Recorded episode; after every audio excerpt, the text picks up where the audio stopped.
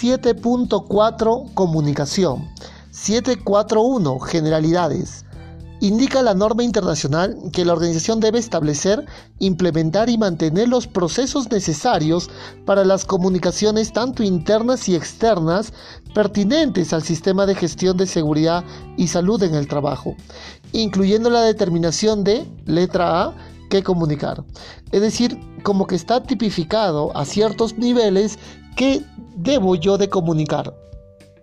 Comunicar incidentes, comunicar enfermedades, qué y quiénes deberían estar pertinentes para una comunicación. 7.4 es evitar el teléfono malogrado. Letra B, ¿cuándo comunicar? ¿Al mes? ¿A la semana? ¿A final de año? Letra C, ¿a quién comunicar? Comunicaré a la autoridad de mi jurisdicción, Ministerio de Trabajo, eh, comunicar a mis partes interesadas, comunicar a la alta dirección. Ítem número uno de la letra C, internamente entre los niveles funciones de la organización. Recursos humanos, de manera interna, ¿a quiénes comunicará? El estatus del, avance del programa de capacitación, por ejemplo. Ítem número 2, entre los contratistas y visitantes, quienes les informará referente a los riesgos y medidas de prevención y de actuación en caso de emergencias. Número 3. Entre las otras partes interesadas. ¿Cuándo y a quién? ¿No? Ese es importante citarlo. Y el de cómo comunicar. Comunicaremos mediante formularios escritos, mediante boletines, afiches, entre otros indica la norma internacional que la organización debe tener en cuenta aspectos de diversidad, tales como género, idioma, cultura, alfabetización, al considerar sus niveles de comunicación. Claro que sí. Y es que de repente tenemos quechohablantes como parte de la comunidad, de repente tenemos trabajadores con otra sensibilidad cultural. Hay que ser prudentes en la forma de comunicar. Indica también la norma internacional que la organización debe asegurarse de que se consideran los puntos de vista de las partes interesadas externas al establecer los procesos de comunicación, tales como quiero, como cliente, quiero que me responda eh, la alta dirección. No la jefatura de seguridad, sino la alta dirección. Al establecer sus procesos de comunicación, la organización debe tener en cuenta sus requisitos legales y otros requisitos, tales como para presentar a la DIGESA en Perú el, informe anual lo tiene que hacer el médico ocupacional.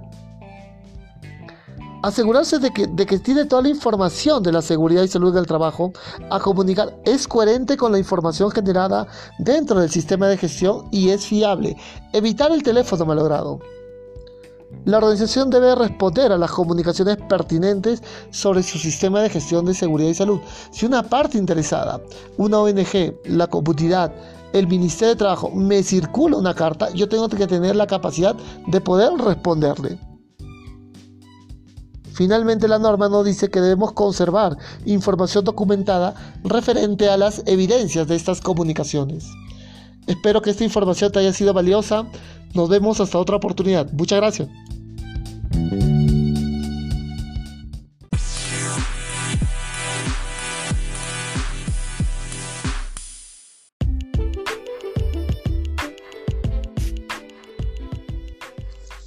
742, Comunicación Interna.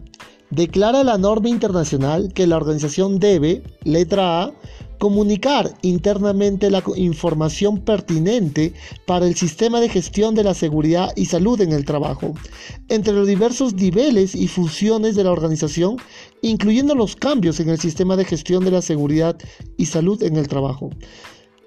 Esto es importante porque lo que busca la norma es que se tenga canales bien estrictos para lograr una buena información referente a los diferentes departamentos que pudiera haber y, es que estos departamentos a veces están alejados, están distantes. Letra B, asegurarse de que sus procesos de comunicación permitan a los trabajadores contribuir a la mejora continua. Tener boletines, de repente tener un correo electrónico en la cual los trabajadores puedan opinar, puedan tener, ya lo habíamos visto por 5.4, eh, la participación activa de los trabajadores, darle los medios por la cual ellos podamos nosotros comunicar correos electrónicos, boletines, eh, incluso tenemos nosotros un portal para que ellos puedan comunicar, entre otros medios, hace viable el cumplimiento de esta cláusula 742, comunicación interna.